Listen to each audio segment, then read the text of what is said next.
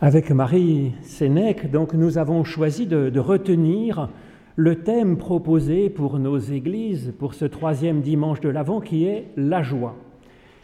Et donc nous commencerons avec un livre en fait assez rarement lu euh, dans nos, dans nos cultes, le livre du prophète Sophonie.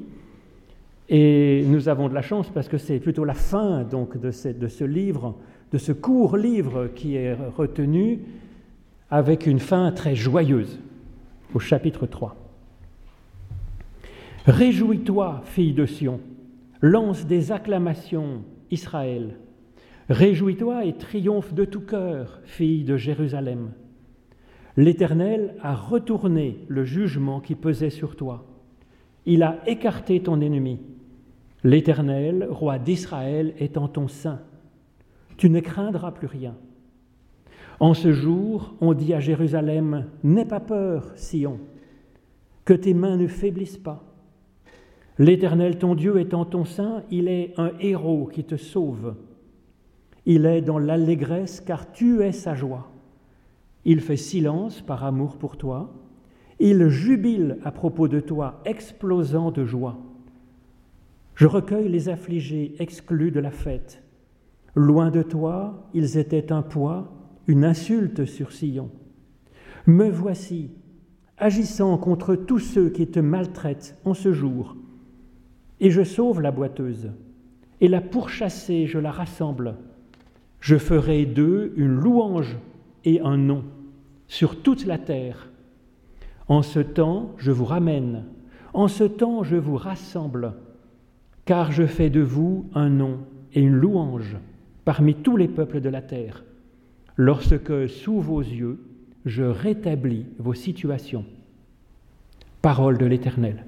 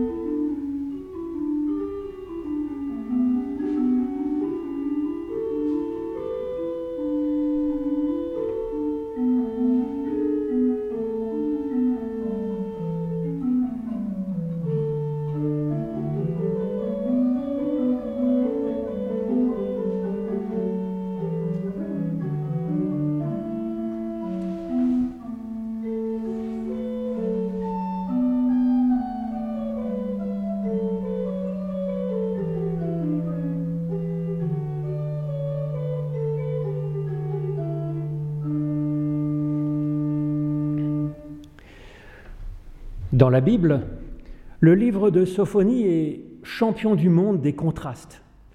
La conclusion de son livre, vous l'avez entendu, elle est toute joyeuse et douce, avec ce Dieu fou d'amour pour nous. Par contre, les premiers mots de ce livre sont absolument épouvantables. Je faucherai tout ce qui est sur la terre, oracle de l'Éternel. Je faucherai les humains et les bêtes, je faucherai les oiseaux du ciel, les poissons de la mer, les causes de chute avec les méchants. D'ailleurs, ce début du livre de Sophonie a inspiré au Moyen Âge le fameux et terrible Dies Irae des Requiem.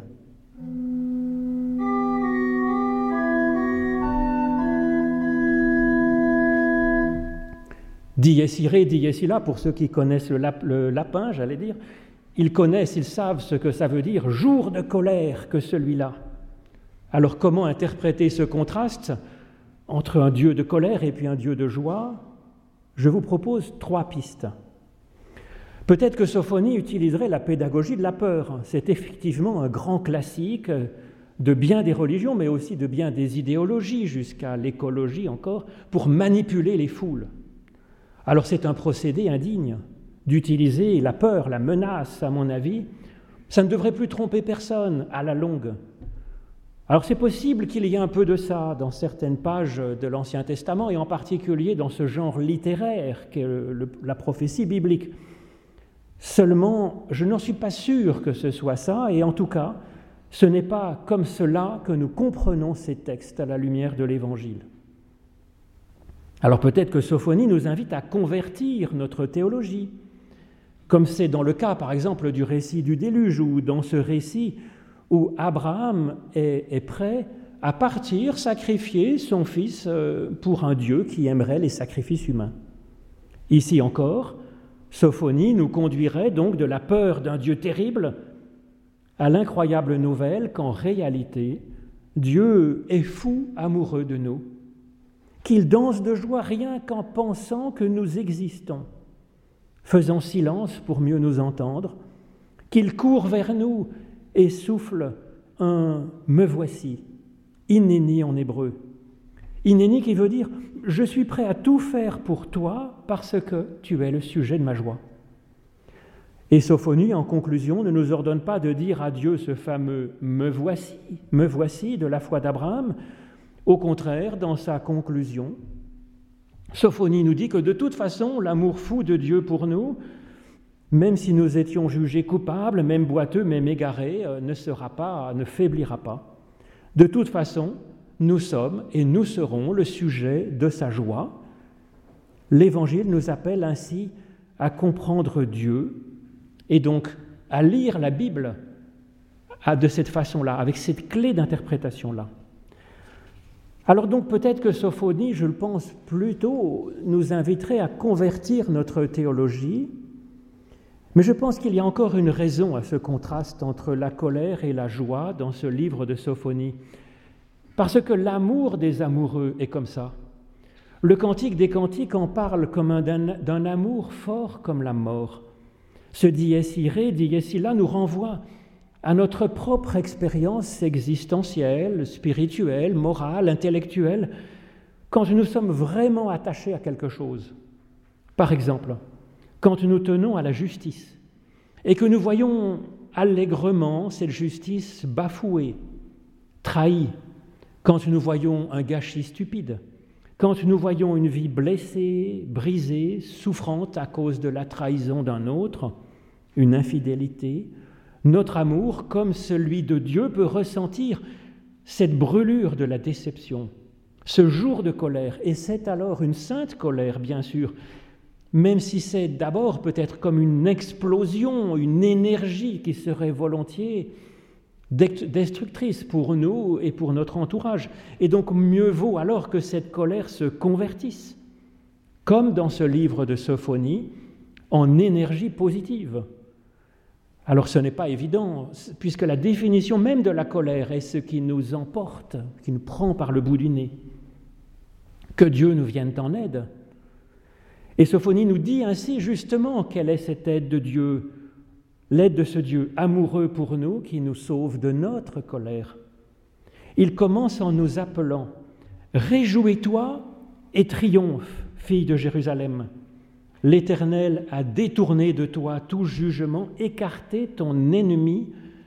L'Éternel étant ton saint, tu n'as plus rien à craindre. Alors ces mots de Sophonie nous invitent à la méditation personnelle.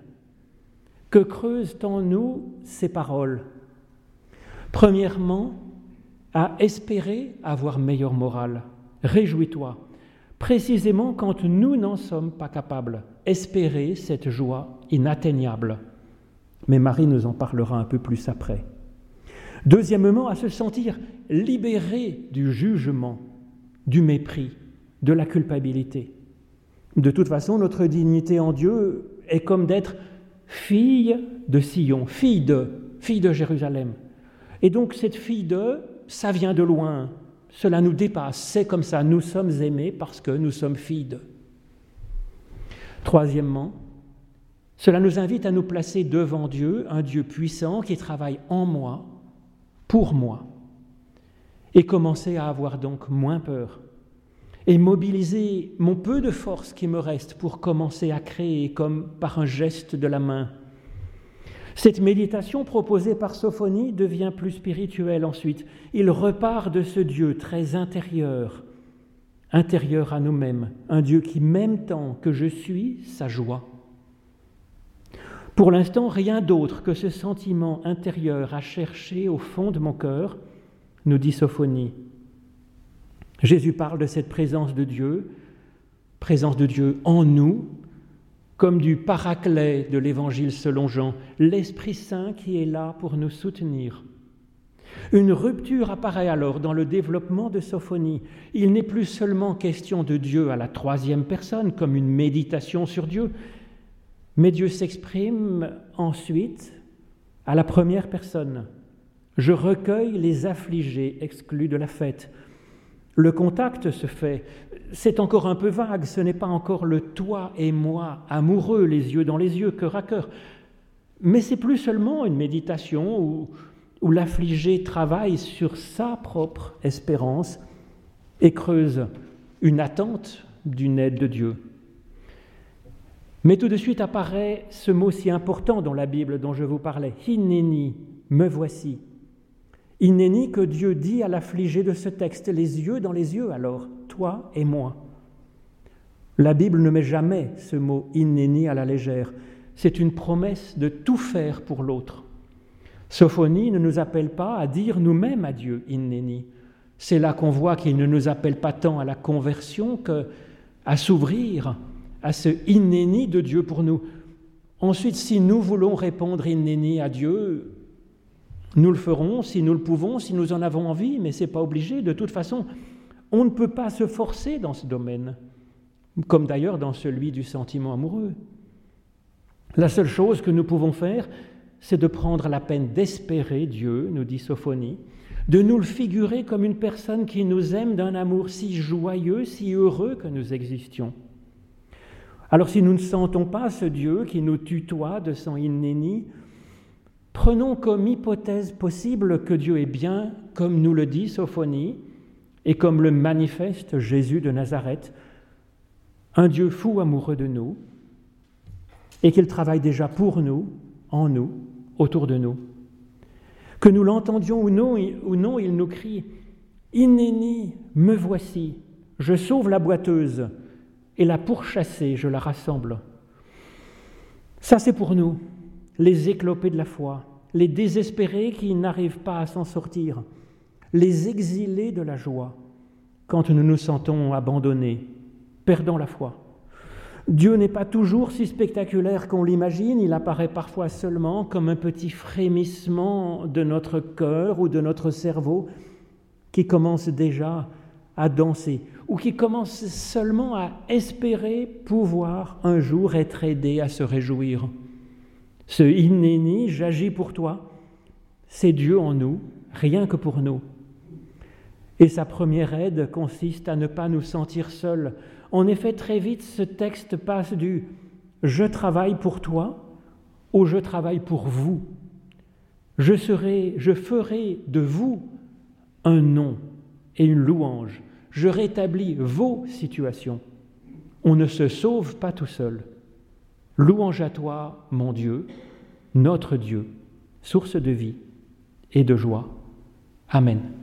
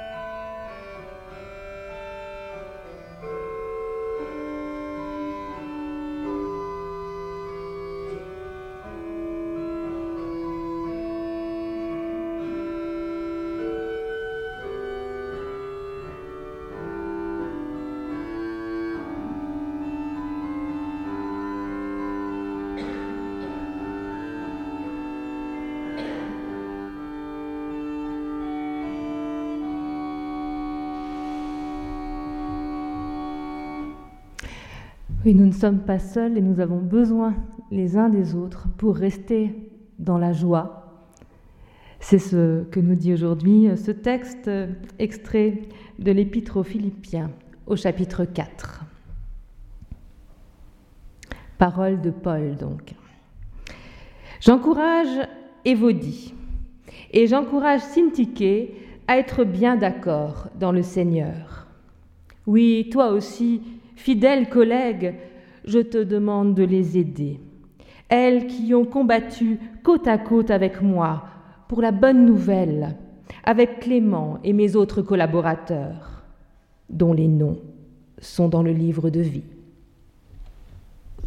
Réjouissez-vous toujours dans le Seigneur. Je le répète, réjouissez-vous. Que votre attitude conciliante soit connue de tous. Le Seigneur est proche. Ne vous inquiétez de rien, mais en tout, par la prière et la supplication, avec des actions de grâce, faites connaître à Dieu vos demandes. Et la paix de Dieu qui surpasse toute pensée gardera votre cœur et votre intelligence en Jésus-Christ. Au reste, mes frères, tout ce qui est vrai, tout ce qui est digne, tout ce qui est juste, tout ce qui est pur, tout ce qui est aimable, tout ce qui mérite l'approbation, ce qui est moralement bon et digne de louange, soit l'objet de vos pensées. Ce que vous avez appris, reçu, entendu en moi, mettez-le en pratique, et le Dieu de la paix sera avec vous. Puis Paul poursuit ainsi. Je me suis grandement réjoui dans le Seigneur de voir enfin refleurir votre intérêt pour moi. Cet intérêt, vous l'aviez bien, mais l'occasion vous manquait. Puis ensuite, il finit sa lettre.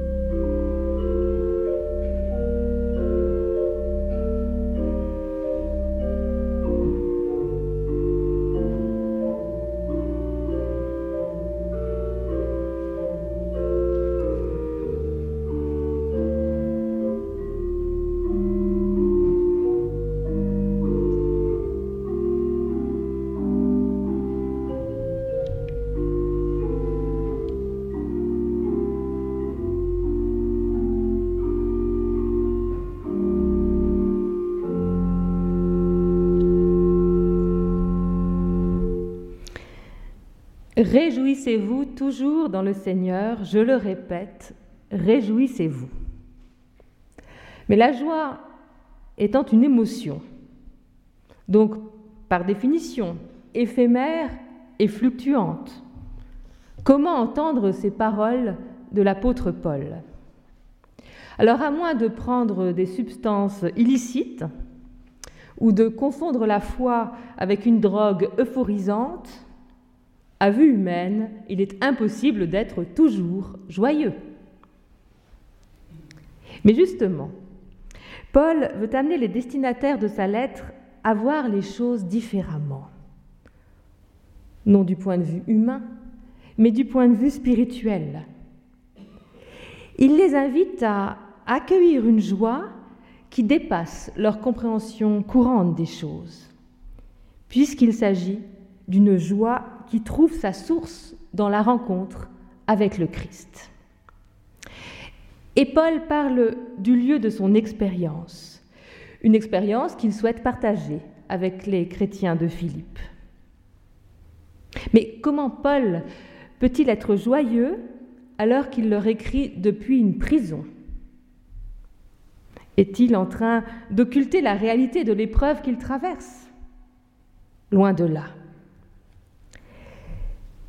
Fait face aux difficultés qui lui sont imposées par son ministère en considérant sa vie à l'horizon de l'espérance que lui offre le Christ. Et en lisant l'épître aux Philippiens, on se rend compte que cette joie qui anime Paul est une joie qui, l'élargit de l'intérieur. C'est une joie qui l'ouvre aux autres. Pourquoi? Parce que c'est une joie qui naît du lien qu'il entretient avec le Christ, avec Dieu et avec les autres. Il est important de retenir peut-être quelque chose aujourd'hui de ce texte, c'est que pour Paul, la joie naît et se ravive au cœur de la relation. Ainsi, pour lui, eh bien, sa joie s'exprime dans la prière, dans l'hospitalité, et aussi dans, cette capacité, vous savez, de, de se soutenir dans un projet plus grand et plus vaste que le seul accomplissement de ses propres désirs ou de sa seule ambition. La joie est le fruit de cette capacité qu'ont les chrétiens d'avoir une pensée commune. Paul revient souvent sur cette invitation à avoir une pensée commune. Mais attention, une pensée commune, cela ne veut pas dire une pensée unique. Cela veut dire finalement être, essayer de travailler et d'exister dans, un même esprit. Avoir la même pensée dépasse donc le seul domaine de l'intellect. Et en grec, le sens de pensée est bien plus large que celui que nous comprenons en français. L'exégète Jean-Noël Aletti explique dans son, dans son commentaire que le verbe penser peut signifier aussi bien avoir les mêmes préoccupations, la même attitude ou encore les mêmes sentiments en toute occasion de la vie ecclésiale. Ce terme implique aussi la capacité de travailler ensemble, d'avoir une même politique. Donc une même politique, ça ne veut pas dire une pensée unique et une dictature, mais une capacité à travailler ensemble dans un même esprit et à essayer de s'entendre.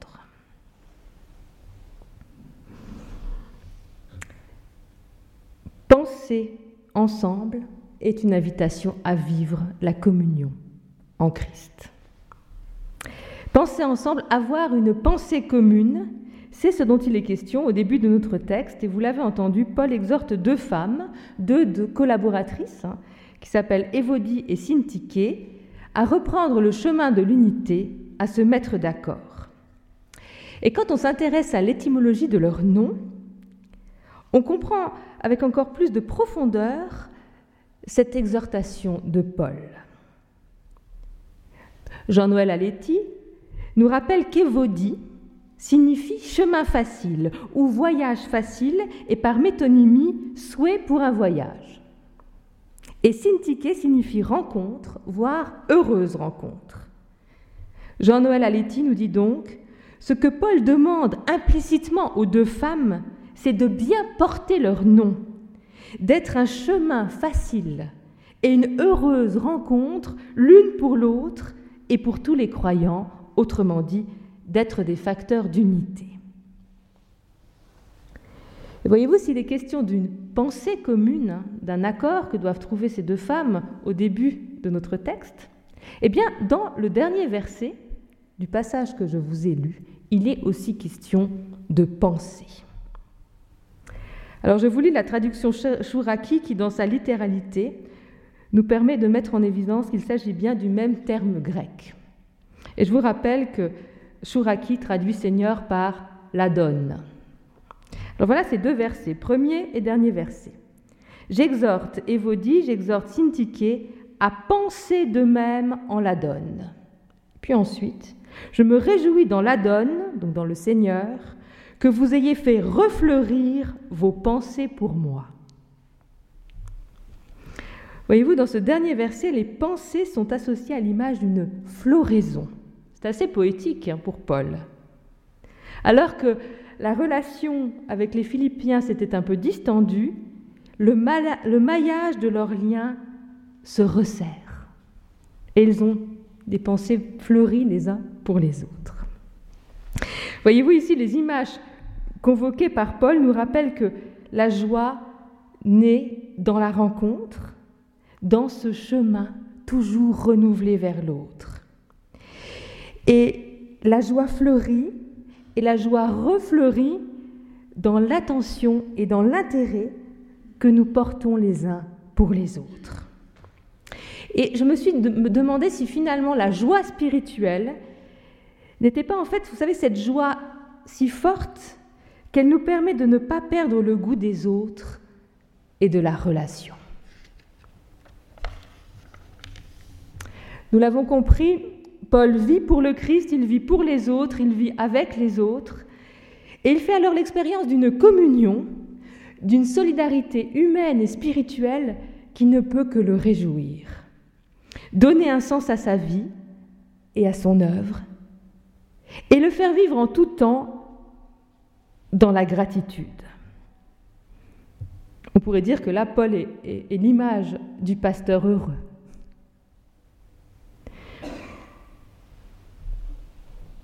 Et ce qui est intéressant, c'est que cette joie devient pour lui une force de résistance au cœur des heures sombres et des combats qu'il a à. Avez-vous déjà fait l'expérience d'une communion humaine qui vous a permis de ne pas perdre la joie, alors qu'un grand chagrin ou que le désespoir ou que la déception aurait pu frapper à votre porte Cette semaine, alors que je méditais sur ce texte de Paul, j'ai eu plusieurs occasions de tristesse. Mais j'ai vu lors de deux enterrements une communion spirituelle à l'œuvre. Bien sûr, il y avait des larmes et, du chagrin, mais il y avait aussi des embrassades et des sourires. Et cette joie de la présence de l'autre était palpable au cœur du deuil. Vous voyez, cette joie qui est présente même au cœur de l'épreuve.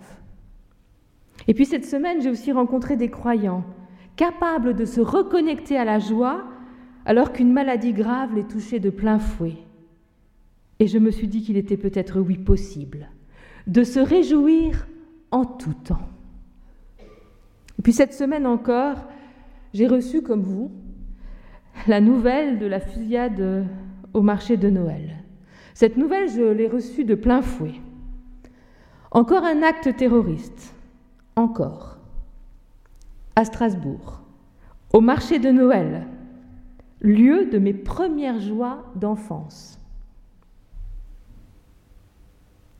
Et alors que je sentais le dépit et le découragement envahir mon cœur, vous savez, j'ai repensé au titre d'un très beau livre d'Antoine Léris, un jeune père qui a perdu sa femme lors de l'attentat au Bataclan. Antoine Léris qui a écrit un livre qui s'appelle Vous n'aurez pas ma haine. Vous n'aurez pas ma haine. Et alors ces mots me sont venus à l'esprit. Vous n'aurez pas ma joie. Non, vous n'aurez pas ma joie. Il faut résister. Il ne faut pas laisser la joie de Noël être engloutie par le chagrin et la tristesse. Et après le choc et le temps du deuil collectif, il faudra, à l'ombre de la cathédrale de Strasbourg, que les lumières du marché de Noël défient à nouveau l'obscurité. Il faudra que les odeurs de vin chaud et d'épices couvrent celles de la peur. Il faudra que puisse renaître en chacune et en chacun la joie de la fête. Personne ne doit pouvoir nous prendre notre joie. Mais ce n'est qu'en communion les uns avec les autres que nous pourrons résister. C'est ensemble que nous pourrons refuser la violence. C'est ensemble que nous pourrons refuser que la haine et le chagrin puissent nous envahir totalement. Alors puissions-nous veiller ensemble sur la flamme de la joie qui nous a été offerte Puissions-nous la nourrir et la ranimer chaque jour et pour toujours. Amen.